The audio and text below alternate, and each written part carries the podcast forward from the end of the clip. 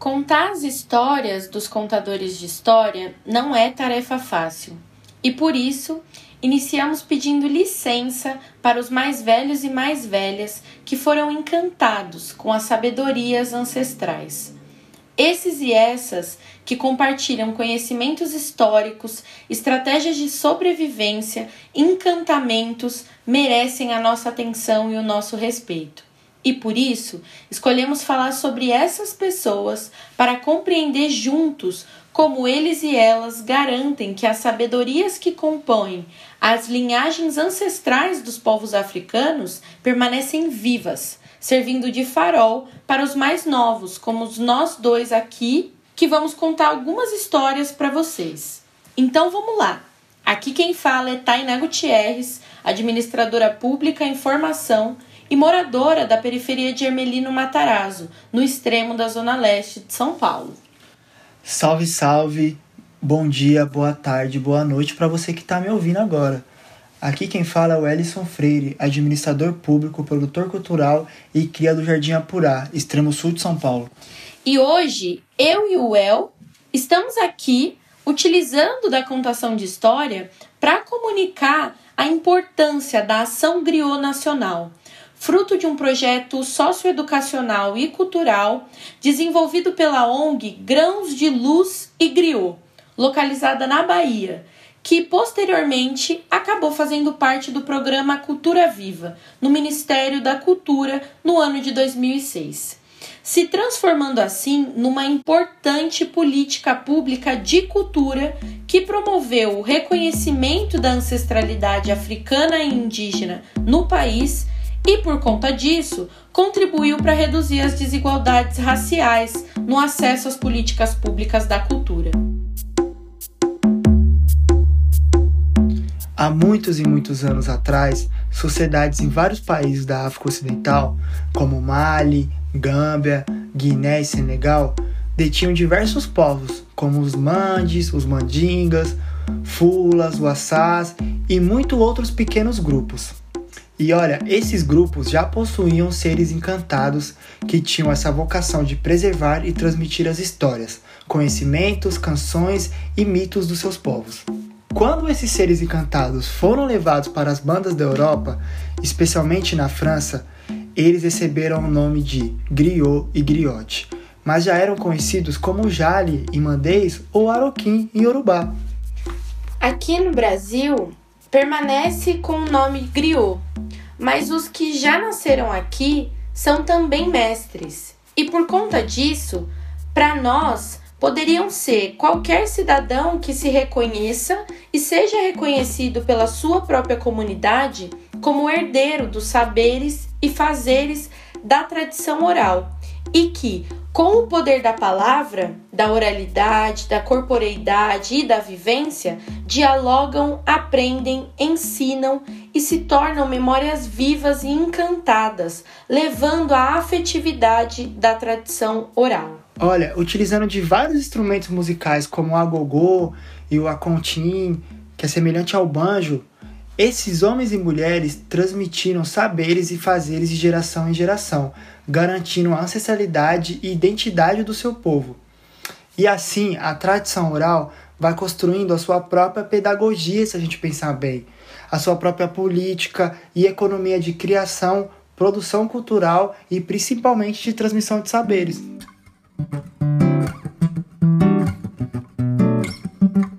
Mas antes de entrar nessa reflexão da política escolhida para o nosso episódio, precisamos falar de alguém.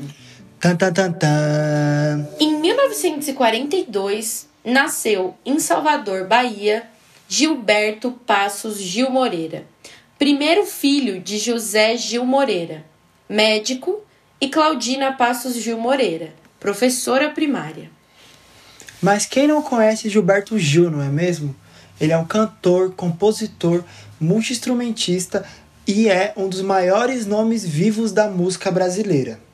Gil também teve uma vida política muito agitada, quando em 2002, após apoiar a eleição do candidato Luiz Inácio Lula da Silva, foi nomeado como ministro da Cultura.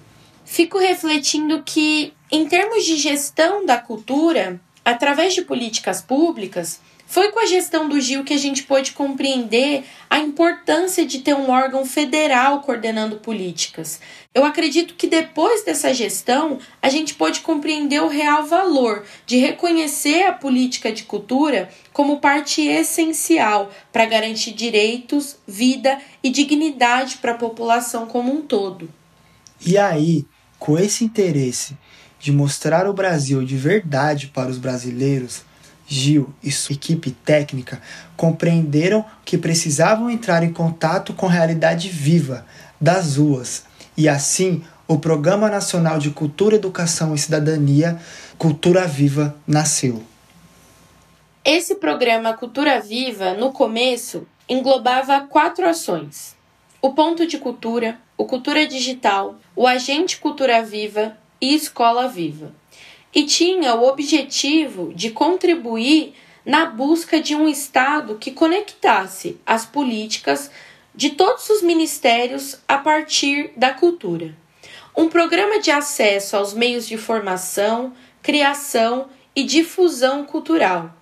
E tinha como parceiros imediatos os agentes culturais, os artistas, os professores e militantes sociais, que são os agentes que percebem a cultura não somente como uma linguagem artística, mas também como direito, comportamento e economia. Por isso, mais importante do que incentivar novos projetos, foi importante reconhecer todas as ações que já existiam. O caso da Ação Griot Nacional, que a gente vai contar hoje, é um desses. A Ação Griot Nacional nasceu em 2006 como projeto criado e proposto pelo Ponto de Cultura Grão de Luz e Griot ao programa Cultura Viva da Secretaria de Cidadania Cultural do Ministério da Cultura. A Ação Griot é uma rede que envolveu mais de 130 projetos pedagógicos de diálogo entre a tradição oral e educação formal, contemplando mais de 750 griots e mestres bolsistas de tradição oral do Brasil. É legal pensar que o programa foi direcionado para reconhecer a ancestralidade negra e indígena e, assim também, reduzir as desigualdades raciais no acesso das políticas públicas culturais em todo o país, e também fomentar o protagonismo dessa população dentro das políticas públicas. E assim, para garantir tal reconhecimento, o programa Ação Griot oferecia bolsas para os velhos mestres do saber popular os congadeiros, artesãos, paneleiras, rendeiras, os contadores de história, os construtores de brinquedos, as baianas do acarajé, os mestres de capoeira, os tocadores de pandeiro, as mulheres do samba de coco. Cada um recebia em torno de um salário mínimo por mês para formar jovens aprendizes e continuar fazendo exatamente o que já faziam. E olha como era estruturado isso. A Ação Griot atendia as instituições que atuavam com propostas educacionais relativas a esta preservação e valorização, com repasse de bolsas de trabalho pelo período de um ano para griots e mestres de tradição oral que estivessem envolvidos em projetos pedagógicos dos pontos de cultura e em parcerias com escolas e universidades públicas. No resumo, é importante reafirmar que, ao transformar o griot em uma ação do programa Cultura Viva, havia um interesse em aproximar ainda mais os saberes populares e realizar o encontro oficial com a África e com os povos indígenas que aqui viviam e também praticavam a oralidade na transmissão de saberes. E agora, para entender melhor quem são esses mais velhos e mais velhas contemplados, e quais são as ações transformadoras tocadas a partir das suas contações de histórias? Contaremos três frutos dessa política pública. Foi que que o velho é velho? Foi que que o velho é?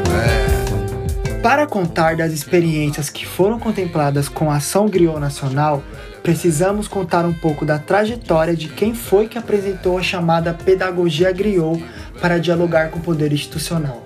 Por isso, vamos contar a história do Ponto de Cultura Grão de Luz, que trabalha com educação comunitária, direito à vida e ao desenvolvimento sustentável. Esse ponto de cultura foi o primeiro a criar uma institucionalização da pedagogia griot e valorização dos conhecimentos tradicionais em comunidades e escolas públicas. Resumidamente, a pedagogia griot foi criada e compartilhada pela educadora Lilian Pacheco a partir da prática pedagógica que existia no grão de luz e griot. A ideia da pedagogia é sistematizar as práticas e saberes de tradição oral dos griots e mestres, bem como seus conceitos chaves e seus processos de transmissão e circulação, que são reinventados para assim então dialogar com o saber formal nas escolas. O conhecimento desses mestres é gigantesco e ancestral. Integra mitos, arte, ciência e histórias de vida. Dessa maneira, pode-se concluir também que a pedagogia se tornou uma importante ferramenta dentro da griot nacional para propagar de maneira positiva a história e conhecimento da população preta e tradicional do país, e também para combater os estigmas relacionados a essa população.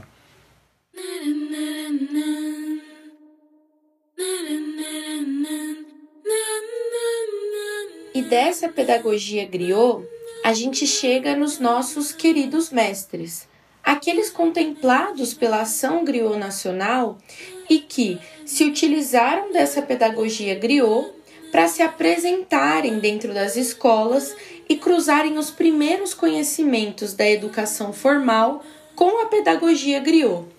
Vamos contar então mais duas experiências, sendo as histórias do mestre Neives Batista e a mestra griot Maria de Fátima da Silveira Santos, a Fatinha.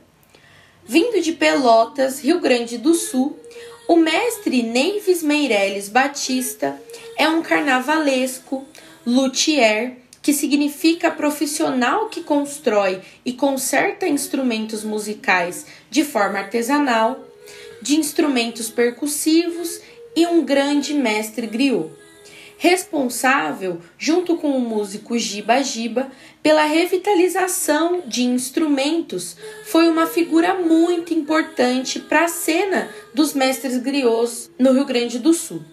Suas atividades como mestre griot eram desenvolvidas durante as oficinas que eram ministradas em três locais da cidade: nas escolas Dunas e Alcides de Mendonça Lima e no Instituto de Menores.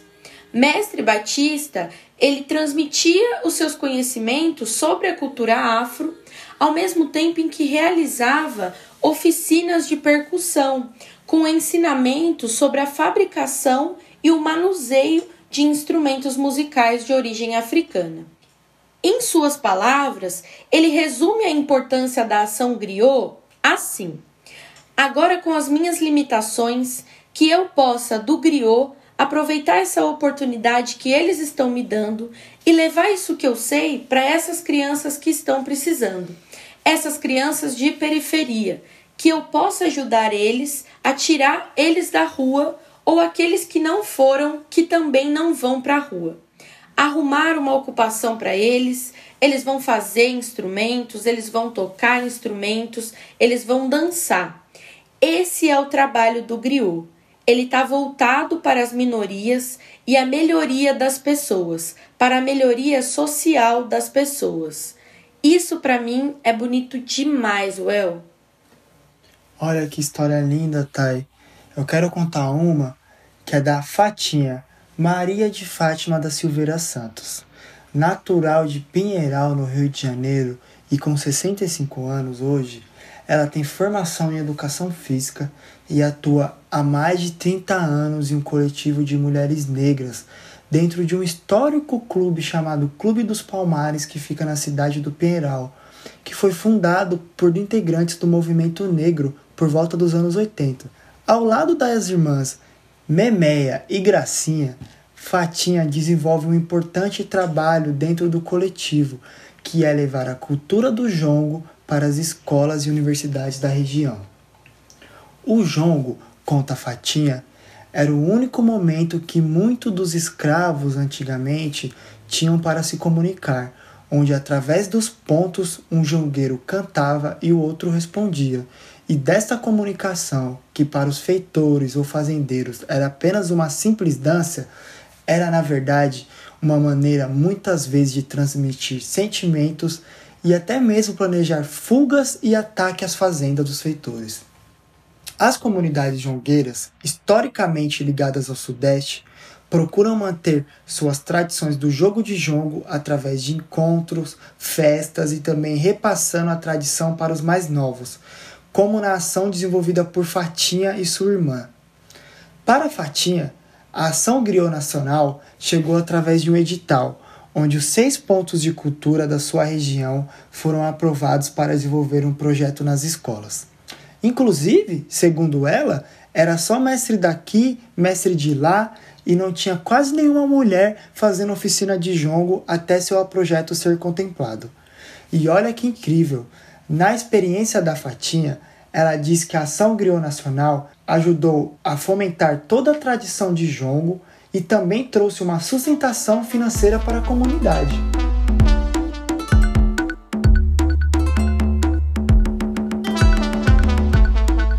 Chegando agora nos finalmente, depois de compartilhar dessas histórias lindas, é importante pensar no que fica, no que a Ação Nacional Griot deixou pra gente, que somos jovens que estudam, pesquisam e trabalham com a cultura e têm essa ancestralidade negra marcada na pele. Acho que o programa Ação Nacional Griot abriu um precedente para repensar a transmissão do conhecimento ancestral da população negra e dos povos indígenas e tradicionais dentro da educação formal. Mas depois do fim da ação, ficou um vácuo para se pensar esse tipo de educação dentro das instituições e também fora delas, né, Well? É, Thay. E é de se pensar, né? A falta de informação oficial nos portais do governo, a falta de registros seguros e organizados nas escolas e universidades que receberam essa ação faz a gente, da nossa geração, ficar perdida e sem informação sobre essa ação, construindo assim um processo de descontinuidade e impedindo que nós jovens fizéssemos uso desse saber que também é nosso. Mas, como diria o nosso mestre griot Luiz Antônio Simas, em um mundo que está cada vez mais marcado pelo esgarçamento da vida em comunidade, a festa, o drible, o samba, o baile funk é e são instâncias possíveis de reconstrução do ser a partir do pertencimento ao comum. Eu acredito que a ação griot, ela começou a construir isso. E agora a gente tem esse pertencimento comum sendo continuado pelas brechas, pelo Brasil que não é tocado pelo governo federal, por aquilo que nós dois chamamos de griots modernos. E quem são os griots modernos? Os sambistas, os funkeiros, os meninos e meninas que embrasam no baile, os DJs que estouram nos paredões de funk, para nós aqui são todos eles e elas. E agora, a reflexão que fica em aberto para continuarmos essa conversa é como a gente pode construir uma ação voltada para a contação de histórias modernas que abarque a população negra no contexto atual. Como podemos fazer esse cruzamento da transmissão de conhecimento ancestral e também contemporâneo? Basta inserir o funk na educação formal e pronto? Os nossos MCs de funk são os nossos griots, junto com os nossos mais velhos que continuam contando as suas histórias e as nossas mais velhas que continuam jongando por aí? Como encontrar esses mundos e fazer uma grande comunidade aqui no Brasil que reúna esses saberes periféricos e marginais dos jovens pretos velhos e dos nossos pretos velhos. É, acho que dá para desvendar isso, mas precisamos seguir caminhando, né? Esse é o nosso primeiro passo em direção a esse encontro.